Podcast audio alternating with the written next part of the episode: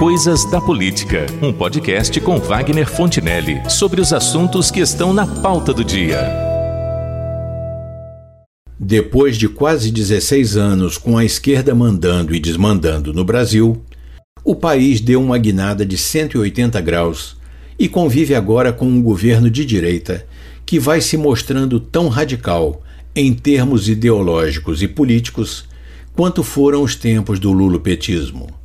De certo modo, o extremismo de agora, que ronda e põe sob ameaça a nossa democracia, é consequência da reação ao mesmo tipo de extremismo com que, até recentemente, a sociedade brasileira vinha sendo ameaçada pela esquerda entronizada no poder.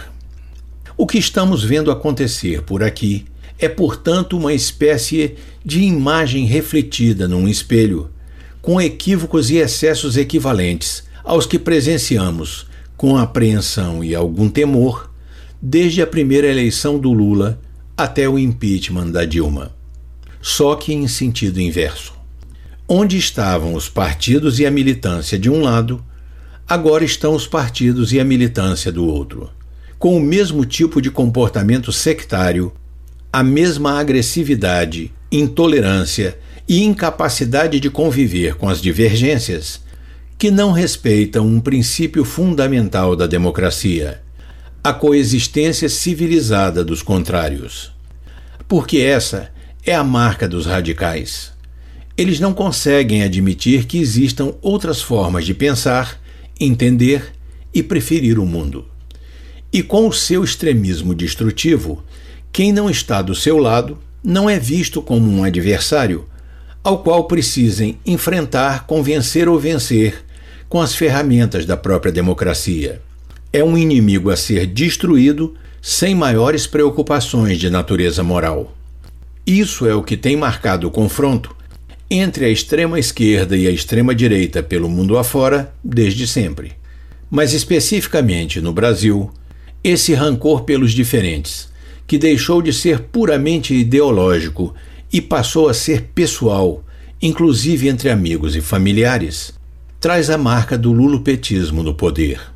A política é, como se sabe, a arte de conquistar e manter o poder. Mas nessas quase duas décadas em que o PT e seus partidos aliados governaram e desgovernaram o país, talvez o pior mal que tenham feito à sociedade brasileira não seja aquilo que primeiro vem à memória a malha de corrupção que estenderam sobre o Brasil, com todas as consequências nefastas que isso acarretou para nós. O pior legado desses tempos, sob uma liderança moralmente deplorável, há de ter sido o sectarismo político, social e econômico, disseminado pelo discurso de uma facção determinada a dividir para melhor dominar. Aquele que punha em posições não apenas antagônicas, mas verdadeiramente inimigas, ricos e pobres, negros e brancos, hétero e homossexuais, além de outras coisas do mesmo tipo. Um maquiavélico discurso de estímulo ao ódio por quem não é igual, como parte de uma estratégia para levar o país a um regime socialista.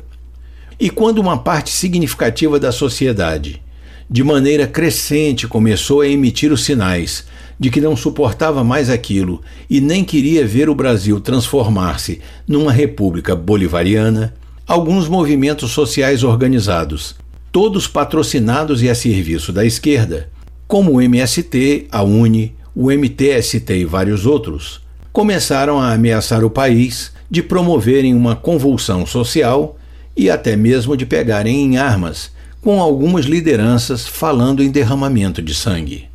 Foi a gota d'água que fez derramar o copo. E diante das eleições presidenciais de 2018, os brasileiros reagiram e derrotaram a esquerda nas urnas, votando por sua maioria no único candidato em condições de modificar a posição das pedras no tabuleiro. Este é, aliás, um detalhe importante que nem a esquerda radical, nem a militância bolsonarista querem entender. O Bolsonaro não foi levado à presidência da República pela maioria do eleitorado brasileiro. Foi eleito por seus eleitores, aquela parcela da população que o considera um mito, que aplaude seus destemperos, que admira o seu estilo tosco e por aqueles que, inconformados com os rumos que o país ia tomando, votaram contra o petismo, contra a corrupção, contra as ameaças de marginais como João Pedro Stedley e o Guilherme Boulos, e contra todo o mal que a esquerda produziu no Brasil. O problema é que, uma vez sentindo-se no poder, os militantes de ultradireita passaram a fazer um jogo contrário, mas muito semelhante ao que era feito antes, ameaçando igualmente a democracia do país. Se as instituições não estão funcionando como devem, ou não estão funcionando, que a população se mobilize e faça manifestações que pressione quem for preciso.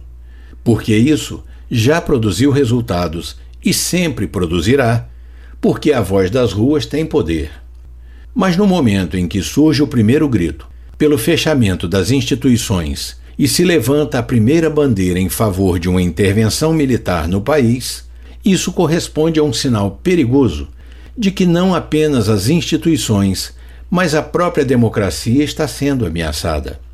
Pior ainda, quando o próprio presidente, com a sua presença, apoia tacitamente esse tipo de ameaça.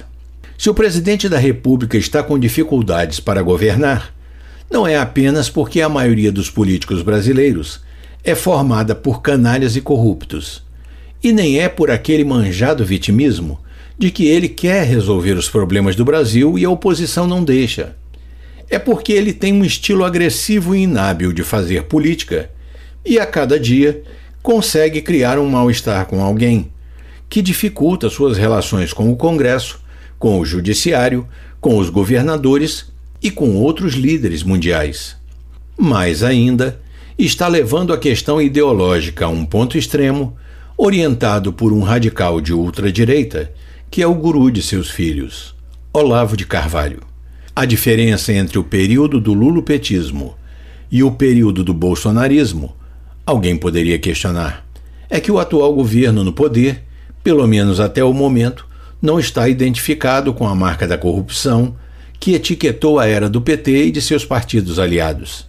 Uma marca que, aliás, será difícil de igualar na história deste país. De qualquer modo, Embora isso não tenha ocorrido na atual gestão, alguns de seus ministros e figuras de projeção a ele vinculadas estão ou já estiveram sob investigação ou responderam a processos por esse motivo. E ainda há aquele problema, até agora muito mal explicado, do senador Flávio Bolsonaro na Assembleia Legislativa do Rio de Janeiro. Enquanto isso, nas ações e palavras do presidente, assim como por parte de sua militância nas ruas e nas redes sociais, é perceptível que, sob o ponto de vista ideológico, a radicalização e a intolerância pelos contrários vai se tornando mais intensa a cada dia. Como Narciso, que acha feio que não é espelho, e como a esquerda extrema que odeia quem diverge de seu pensamento e sua ótica de mundo, a direita radical vai repetindo em sentido inverso o mesmo tipo de distorção que levou o lulopetismo a dividir o Brasil entre nós e eles. São os dois lados de uma mesma moeda e nenhum dos dois é útil à democracia. É o que temos para hoje.